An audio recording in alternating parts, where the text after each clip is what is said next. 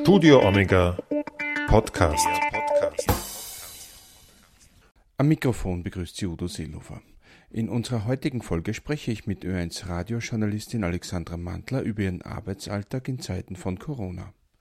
Dabei erzählt Mantler, wie sich ihr Arbeitsalltag verändert hat, wie manchen Pfarrern durch die Krise ein Digitalisierungsschub verpasst werden könnte und worauf sie als Kursleiterin bei der Katholischen Medienakademie bei jungen Journalistinnen und Journalisten Wert legt.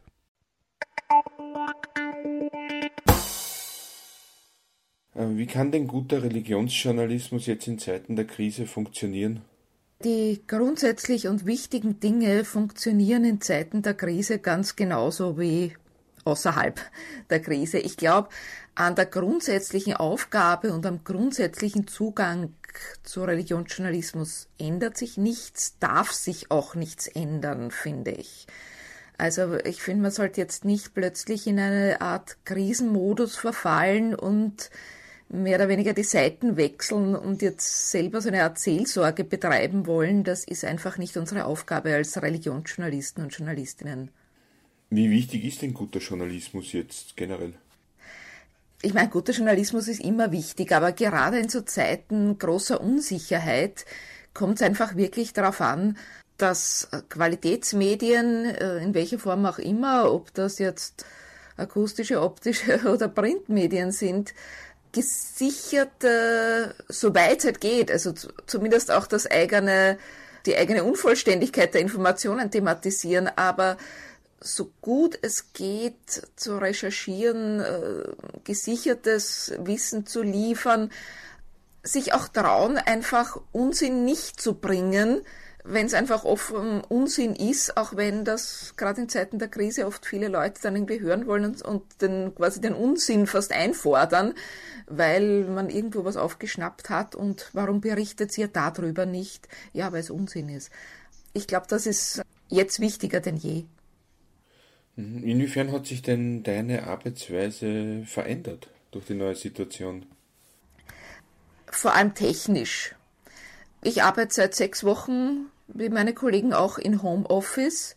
Das heißt, das, was früher in Redaktion und Studio und sonstigen war, findet jetzt daheim am Laptop statt. Wir machen sehr viele Interviews über Handy, Voice Record oder manche Kollegen mit Skype eher.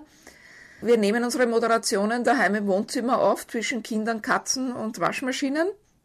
Also da hat sich einiges geändert. Es hat sich auch insofern was geändert bei der Themenauswahl ein bisschen, nämlich äh, ganz pragmatisch, es findet ja nichts statt da draußen. Und das, was man sonst, was halt sonst auch einen großen Teil der Berichterstattung einnimmt, es ist ein Ereignis und man geht hin und man berichtet drüber, das fällt jetzt weg. Das hat allerdings auch den Vorteil, dass man mehr Zeit für das hat, was man sonst immer gerne machen würde und oft nicht so dazukommt und sagt, okay, wir suchen uns selber unsere Themen, unsere Zugänge. Wir überlegen, wenn wir dazu fragen wollen, ganz unabhängig davon, was sich gerade tut oder, also jetzt nicht inhaltlich, aber was sich an Veranstaltungen tut. Also man kommt sehr schnell weg von diesem Veranstaltungsjournalismus und das ist eigentlich auch eine ganz gute Entwicklung, finde ich. Also ist da jetzt auch die Zeit, wo man vielleicht die Geschichten machen kann, die man schon immer mal machen wollte? Nein, nicht wirklich, weil diese Geschichten, die man schon immer mal machen wollte, leben meistens davon, dass man irgendwo rausgeht, mit Leuten spricht, dabei ist, zuschaut, reportagige Zugänge im Normalfall. Ich sage jetzt, das sind meistens die Geschichten, wo man sich vornimmt, das möchte ich einmal machen und nicht dazukommt, äh, einfach weil man eingespannt ist.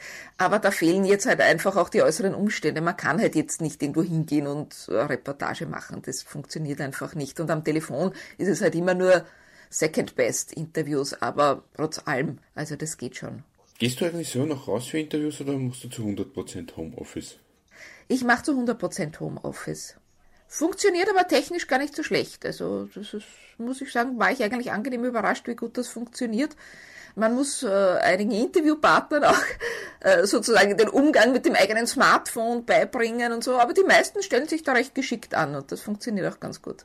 Wie gehst du dann vor, wenn du jetzt für eine Geschichte irgendwelche Hintergrundgeräusche brauchen würdest? Gibst du da den Interviewpartnern vielleicht auch dann Anweisungen, bitte nehmen Sie mir das und das auf oder?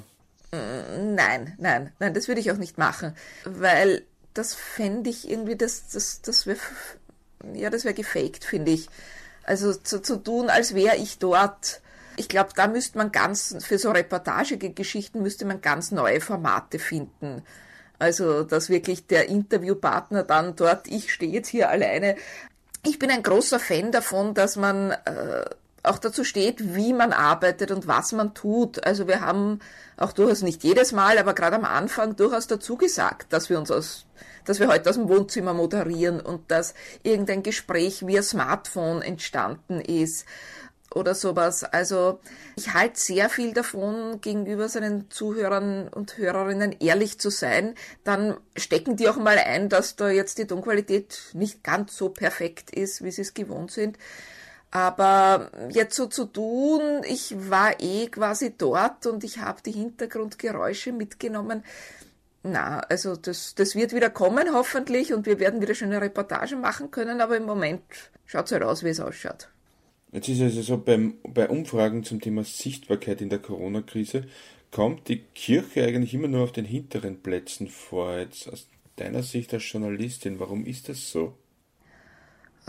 Ich glaube, die Kirche kommt da vor, jetzt in der Größenordnung ihres, ihrer sonstigen Wahrnehmung in der Gesellschaft. Also ich glaube, sie kommt da jetzt ähm, nicht rasant viel mehr oder weniger vor als sonst, würde ich jetzt aber vermuten. Aber ich sage jetzt einmal, ich glaube, die, die Menschen äh, schauen jetzt sehr viel auf, äh, auf andere Autoritäten Universitäten oder andere Institutionen, von denen sie sich neue und gesicherte Informationen erwarten. Das heißt sehr viel Politik, sehr viel Wissenschaft, Medizin. Das ist das, wo wirklich jetzt äh, die, der Fokus der Menschen hinwandert. Jetzt von der Kirche erwartet sich heute in der Corona-Krise kaum jemand neue Informationen, sage ich jetzt einmal.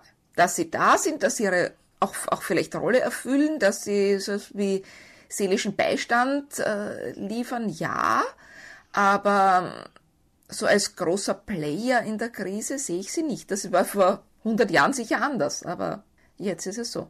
Wie gehen denn die Kirchen aus deiner Sicht mit der Krise um?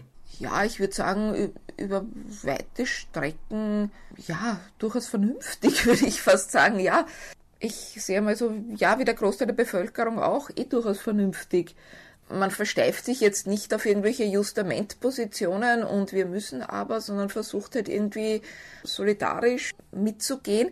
Manches ist, sage ich jetzt einmal, vielleicht ganz herzig, was da an, an, an äh, Versuchen stattfindet, jetzt irgendwie Online-Übertragungen zu machen. Aber auch das finde ich cool. Also ich sage jetzt einmal, die, die Religionsgemeinschaften haben da vielleicht längere Zeit doch etwas hinterhergehinkt. Jetzt sind sie ein bisschen gefordert, plötzlich von 0 auf 100 irgendwie auch Online-Angebote herauszustampfen. Da gelingt manches mehr, manches weniger. Ansonsten ist halt das, dass gerade so Organisationen wie Caritas, Diakonie, aber auch eher entwicklungspolitische NGOs, die immer darauf hinweisen, dass das halt Corona nicht nur uns in Österreich betrifft und in anderen äh, Teilen der Erde noch viel gravierendere Auswirkungen hat, die erfüllen, glaube ich, ihre, oder machen ihren Job weiterhin sehr seriös, sehr gut, werden aber auch nicht immer so mit die Kirche in Verbindung gebracht. Also das ist ja ein altes Phänomen, dass Leute mit der Kirche oft nichts anfangen können, aber die Caritas sehr super finden und dann irgendwie argumentieren, warum das eine mit dem anderen eigentlich eh nichts zu tun hat. Aber ja, ich glaube, das ist jetzt wie immer eigentlich. Also kann es auch sein, dass da jetzt die einzelnen Pfarrern vielleicht sogar einige von ihnen noch ein bisschen einen Digitalisierungsschub verpasst kriegen, oder? Wenn Sie sich jetzt darüber Gedanken müssen machen, wie übertrage ich das vielleicht online etc. Ja, ich glaube, das ist äh, was, was äh, mehreren Berufsgruppen so geht. Also ich sage jetzt ja auch, äh, auch Lehrer haben jetzt alles Mögliche entwickelt. Auch wir Journalisten, sage ich jetzt einmal, haben manches jetzt ganz gut hinbekommen in Homeoffice, wo man sagt, bah, das hätte ich gar nicht gedacht, dass das eigentlich so gut klappt könnte man sich auch was davon für die Zukunft merken. Man muss allerdings auch aufpassen, dass man nicht gerade im Technischen dann das Qualitätslevel zu weit unten ansetzt. Also es muss schon klar bleiben, das ist Krisenmodus und wir hoffen auch auf Zeiten, wo wir wieder gute Studioqualität liefern können und ich nehme an, äh, Fahrern geht's genauso, die hoffen auch auf Zeiten, wo sie wieder eine schöne Festmesse äh, feiern können und nicht nur den Videostream aus, dem, aus der Pfarrkanzlei. Es ist halt doch nur ein Ersatz jetzt momentan für das, was man eigentlich haben möchte, oder? Genau. Und ich finde, dass als solches muss man es auch stehen lassen und äh, schauen, dass man den Ersatz so gut wie möglich über die Bühne bringt, aber auch nicht zu sehr jetzt zu sagen, naja, geht ja eh so auch. Welche deiner Sendungen aus der letzten Zeit sind dir denn besonders in Erinnerung geblieben und warum? Ah. Ja, es ist, äh, es sind die, die, die, eigentlich ist jede Praxissendung war jetzt in letzter Zeit immer irgendwie ein bisschen ein Balanceakt, weil wir versuchen, einerseits ähm, jetzt wirklich die, die Hörer und Hörerinnen dort abzuholen, wo sie sind, nicht zu tun, als wäre eben äh, Normalbetrieb und würde eh alles so laufen wie immer und irgendwann den Hörern vorbei berichten und wirklich auch äh, aufzugreifen, was ist den Leuten ein Anliegen. Wir haben auch, glaube ich, relativ früh schon diese ganze Gefahr von Gefahr von häuslicher Gewalt thematisiert, wo kann man sich hinwenden. Ich finde, wir haben es sehr konkret gemacht, nämlich was kann man wirklich dagegen tun und nicht nur das droht, sondern äh, das, das war mir in Erinnerung, da habe ich zum Beispiel mit einem äh, Männerberater von der Caritas gesprochen oder mit einer Familien- und Krisenberaterin. Also das, äh, das war mir sehr in Erinnerung. Aber auf der anderen Seite versuchen wir jetzt auch nicht nur noch den Tunnelblick äh, zu haben und jedes Thema nur noch in Bezug zu Corona zu setzen, weil ich glaube, unsere Hörer und Hörerinnen wollen auch bewusst was anderes auch einmal hören. Also das ist ein bisschen eine Gratwanderung und immer ein Balanceakt, aber ähm, ich finde, bis jetzt ist es uns ganz gut gelungen. Mit meiner anderen Sendung mit den Gedanken für den Tag ist es immer äh, eher eine technische Herausforderung, weil ich halt meine Sprecher und Sprecherinnen so weit, so gut einschulen muss oder mit ihnen gemeinsam überlegen, was sie halt an technischen Möglichkeiten zu Hause haben, um das Ganze in Eigenregie aufzunehmen und mir dann als Soundfiles zu schicken, nachdem wir halt das Manus gemeinsam bearbeitet haben. Das gelingt manchmal besser, manchmal nicht so gut und äh, da merke ich einfach, dass das viel, viel mehr Arbeit ist, als wenn man jemand einfach im Studio hat und dort eine gute Qualität hat und mit den Leuten vor Ort arbeiten kann. Also da ist eigentlich da, da kämpfe ich fast noch ein bisschen mehr und mal schauen, wie das in Zukunft jetzt weiterlaufen wird, die nächsten Wochen. Was waren denn da so die Fallstricke bei den Gedanken für den Tag? Zum einen Tonqualität, weil halt, äh, wenn im Hintergrund halt irgendwo die, die, die Kinder lärmen und sonstiges, dann ist das einfach die Realität für viele Menschen. Und ich sage jetzt bei einer Zoom-Konferenz ist es ungut, aber es geht noch bei einer akustischen Aufnahme fürs Radio ist es jetzt schwierig. Aber ja, einfach wirklich äh, Tonqualität und auch, ich sage jetzt mal, ich arbeite sehr viel mit meinen Sprechern und Sprecherinnen im Studio und sage ein bisschen so, oder stellen Sie sich das so vor, oder könnte ich den Satz noch einmal haben, oder stellen Sie sich vor, Sie erzählen es mir persönlich und sonstiges. Also wir kommen dann meistens wieder ein bisschen arbeiten auf einen recht guten, lebendigen Sprechduktus.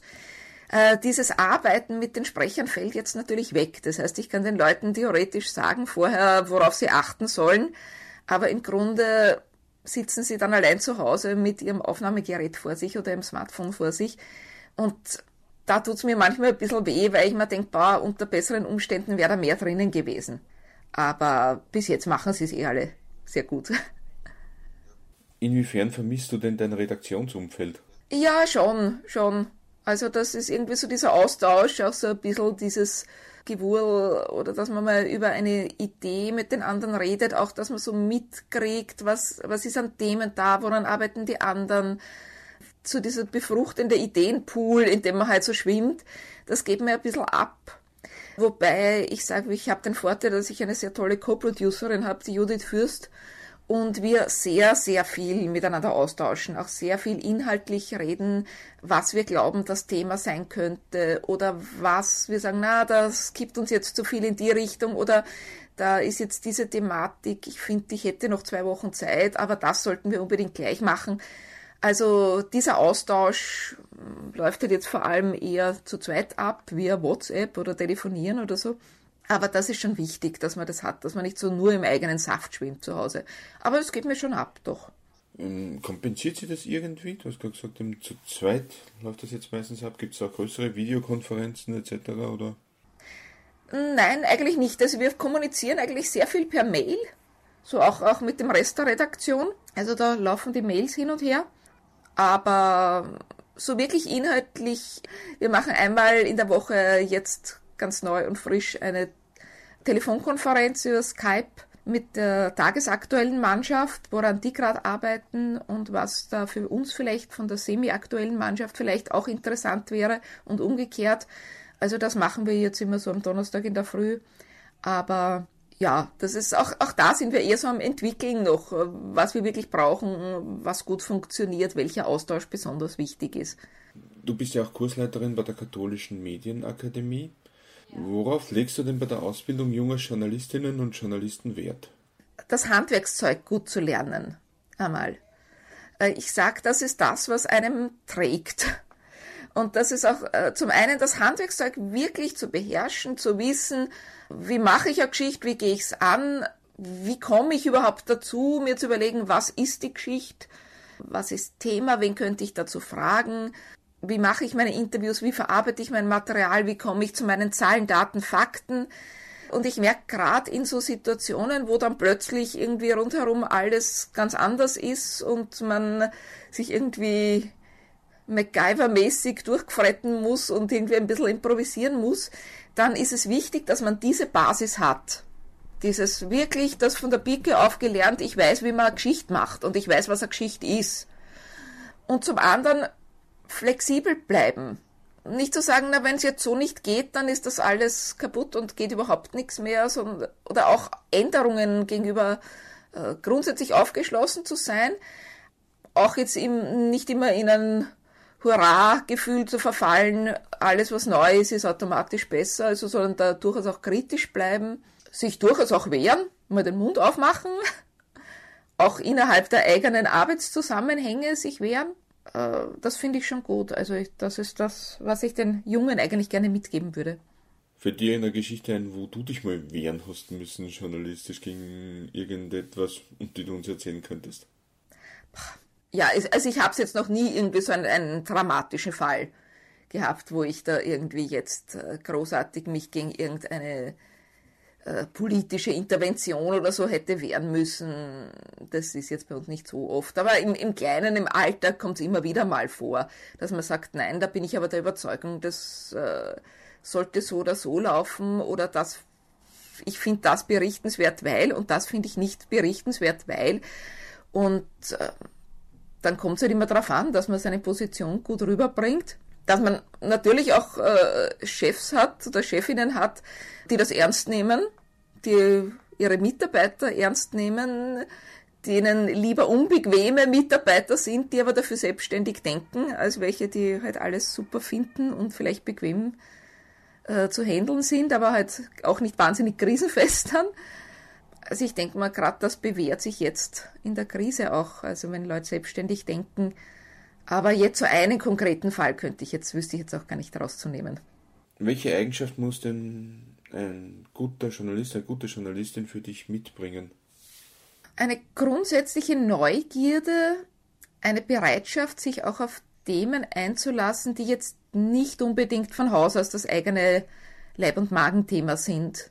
Also da, wo man sich eh schon immer dafür interessiert hat und wo man sich eh gut auskennt, ja eh, ist fein. Also eine gewisse Art von Expertise ist immer gut, das sage ich auch als Fachjournalistin, das ist gut.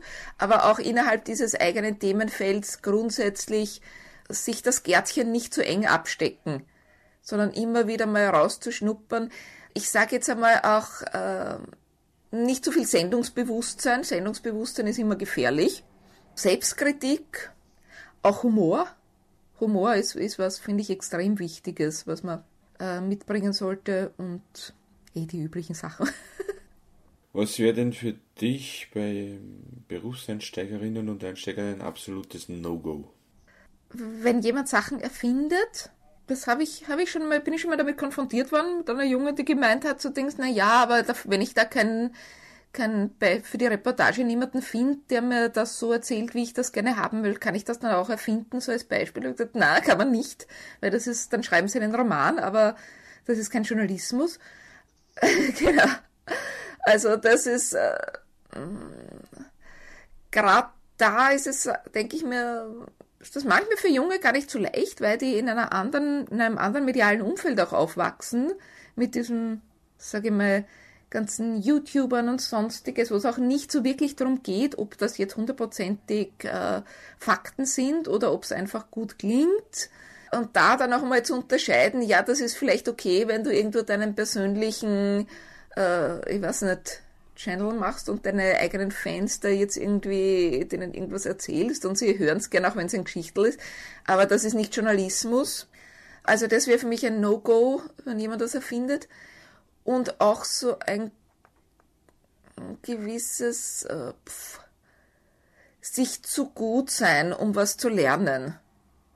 Das finde ich manchmal mühsam. Also ich, ich merke das, wenn wir Praktikanten haben. Wir haben manchmal sehr tolle, wirklich gute, engagierte, wo du sagst, war super, hat wahnsinnig viel gelernt, stürzt sich rein in die Arbeit, äh, lässt sich auch was sagen und dann hast du halt manchmal auch welche da sitzen, die der Meinung sind, ich habe das eh alles auf irgendeiner Fachhochschule gelernt oder sonst bei einer Ausbildung gelernt und ähm, eigentlich könnte ich euch jetzt allen erklären, wie ihr Journalismus macht und da denke ich, ja, das ist ein bisschen, da ist auch manchmal sehr viel Selbstüberschätzung dabei und da steht man sich, glaube ich, eher selbst im Weg und dann sage ich, da fehlt mir einfach auch die Zeit und die Geduld, dann diese Auseinandersetzungen mit jemandem zu liefern, wo man denkt, ja, wird schon noch drauf kommen, muss ich ihm jetzt nicht sagen. Was unterscheidet denn die Katholische Medienakademie von anderen Journalistenausbildungsstätten ähnlicher Art? Es unterscheidet sie, dass sie klein ist und dass sie äh, persönlich und damit sehr individuell zugeschnitten ist, glaube ich. Es, äh, wie ich damals die katholische Medienakademie absolviert habe, da gab es außer dem Publizistikstudium nicht wahnsinnig viel andere Journalismusausbildungen, schon gar keine wahnsinnig konkreten äh, wo man wirklich Handwerkszeug gelernt hat. Aber heute gibt's mehr davon, sage ich auch dazu, und Fachhochschulen dicken anders auch und sonstiges. Aber das ist trotz allem halt ein Massenbetrieb. Und man lernt halt, halt dort, was man sich rausnimmt und äh, ist halt in diesem großen Gesamtzusammenhang drinnen. Bei der katholischen Medienakademie ist es sehr wirklich auf die Personen zugeschnitten und man versucht, jeden Einzelnen und jede Einzelne zu fördern. Äh, je nachdem, was sie gerade braucht. Und da gibt es halt auch verschiedene Möglichkeiten und mit Praktika und auch mit sehr persönlichem Feedback und sehr unterschiedlichen Referenten und Referentinnen, wo ich sage, hat auch jeder von uns Referenten wahrscheinlich einen durchaus unterschiedlichen Stil oder das, was man rüberbringen will. Und ich glaube, da wenn man das wirklich äh, macht und sich auch das rausholt, was für einen wirklich gut passt und sich auch fördern lässt und Kritik ernst nimmt, ich glaube, dann kann man da wirklich eine sehr solide Grundausbildung mitkriegen, mit der man dann auch wirklich sehr konkret was anfangen kann. Also von daher finde ich das schon eine ziemlich gute Sache. Und was ich auch immer schön gefunden habe, es war ja auch immer, du hast die Praktika schon angesprochen, der Praxisbezug. Ja, man lernt halt wirklich auch Leute kennen.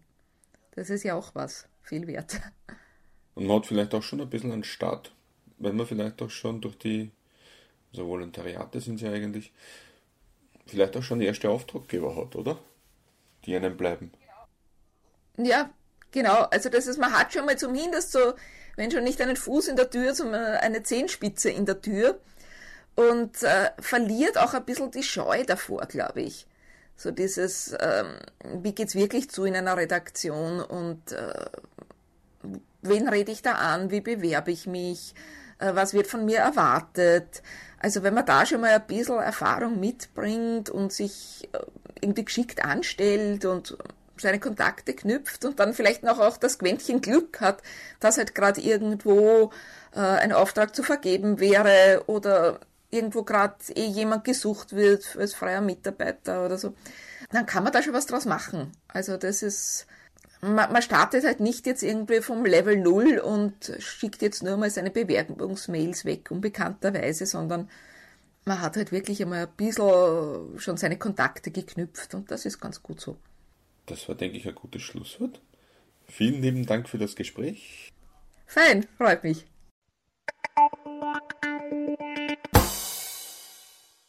Jene, die jetzt auf die Katholische Medienakademie neugierig geworden sind und dort eine Journalistenausbildung beginnen wollen, können sich noch bis 29. Mai für den neuen studienbegleitenden Kurs Berufsjournalist anmelden. In 60 Seminartagen verteilt über drei Semester erlernen die Studierenden das journalistische Handwerk und erhalten Einblick in Print, Radio, TV, Online- und Agenturjournalismus. Das Ziel ist der Berufseinstieg. Die Studierenden absolvieren drei Volontariate, zudem stellen sie ihre journalistischen Fertigkeiten in mehreren Projekten unter Beweis. Nähere Infos dazu gibt es unter www.kma.at. Auf Wiederhören und bis zum nächsten Mal, sagt Udo Seelofer.